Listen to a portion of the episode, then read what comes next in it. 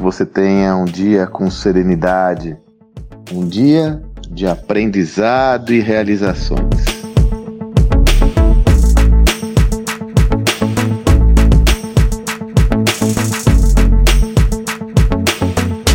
No meu áudio de hoje eu vou explorar uma questão enviada a mim por João Paulo Freire. O João Paulo mandou uma mensagem no meu Instagram pedindo que eu explorasse essa visão de como é gerenciar adequadamente um fluxo de caixa num ambiente como o atual.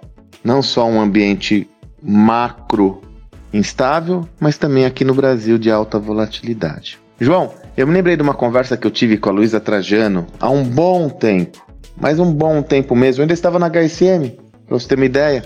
Eu promovi, nós promovemos uma conversa com o CEOs e a Luísa estava participando eu, eu conduzi esse papo. E me recordo que a Luísa, lá atrás, hein? Isso já se vão mais de 10 anos.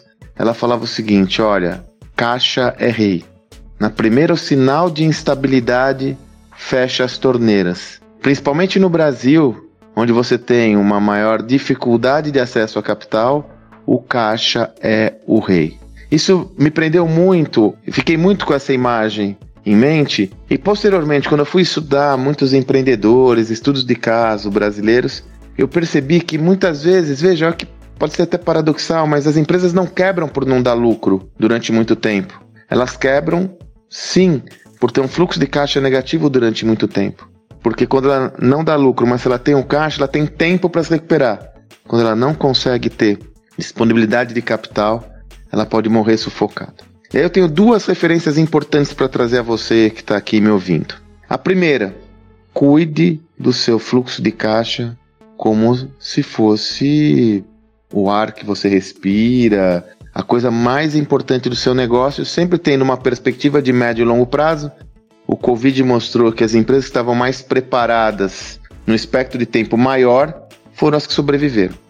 Então, olhe seu fluxo de caixa no hoje, mas tenha alguma provisão é, que lhe permita ter um fôlego caso as coisas não andem como desejamos. Para isso, você vai ter que entrar, às vezes, se você é empreendedor, sobretudo, você vai ter que fazer escolhas, né?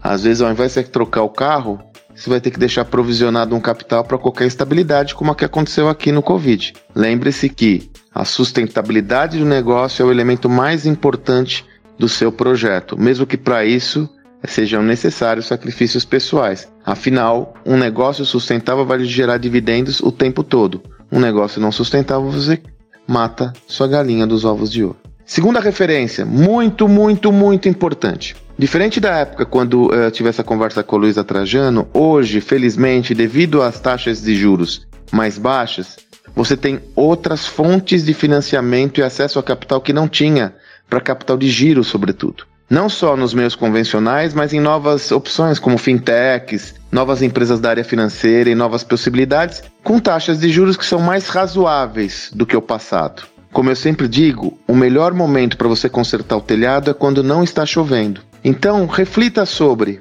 para que você tenha uma provisão maior, se você não tem uma liquidez imediata, quais são as fontes de financiamento que você pode ter? Abra essas fontes de financiamento, mesmo que você não as use com bancos, instituições financeiras, para que você tenha uma provisão, pelo menos planejada, daquilo que você necessita. Sobretudo para o pequeno e médio empreendedor, essa lógica não estava disponível a um, um passado recente.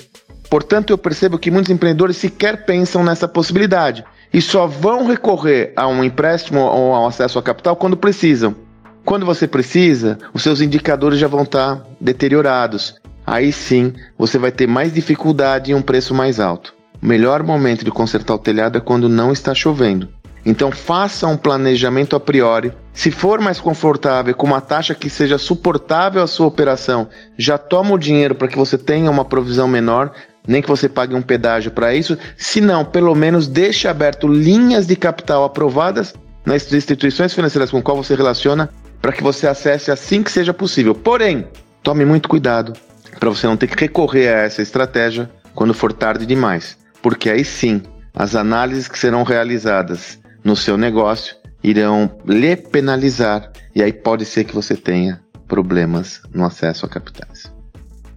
João Paulo, espero que você tenha que eu tenha contribuído com seus desafios e faço um convite a você que está me ouvindo. Manda suas perguntas, manda suas referências, manda suas mensagens. Me envia lá no, no, no direct message, pode ser do Instagram, pode ser do LinkedIn, me manda no e-mail, onde você quiser. Né? Manda a informação para mim que seguramente, pelo menos uma vez por semana, eu vou explorar uma questão gerada por um de vocês aí, ok? Estou à disposição para compartilhar com o meu conhecimento, como eu sempre tenho feito ao longo de mais de ano aqui nesse nosso espaço. Que você tenha um excelente dia e até amanhã.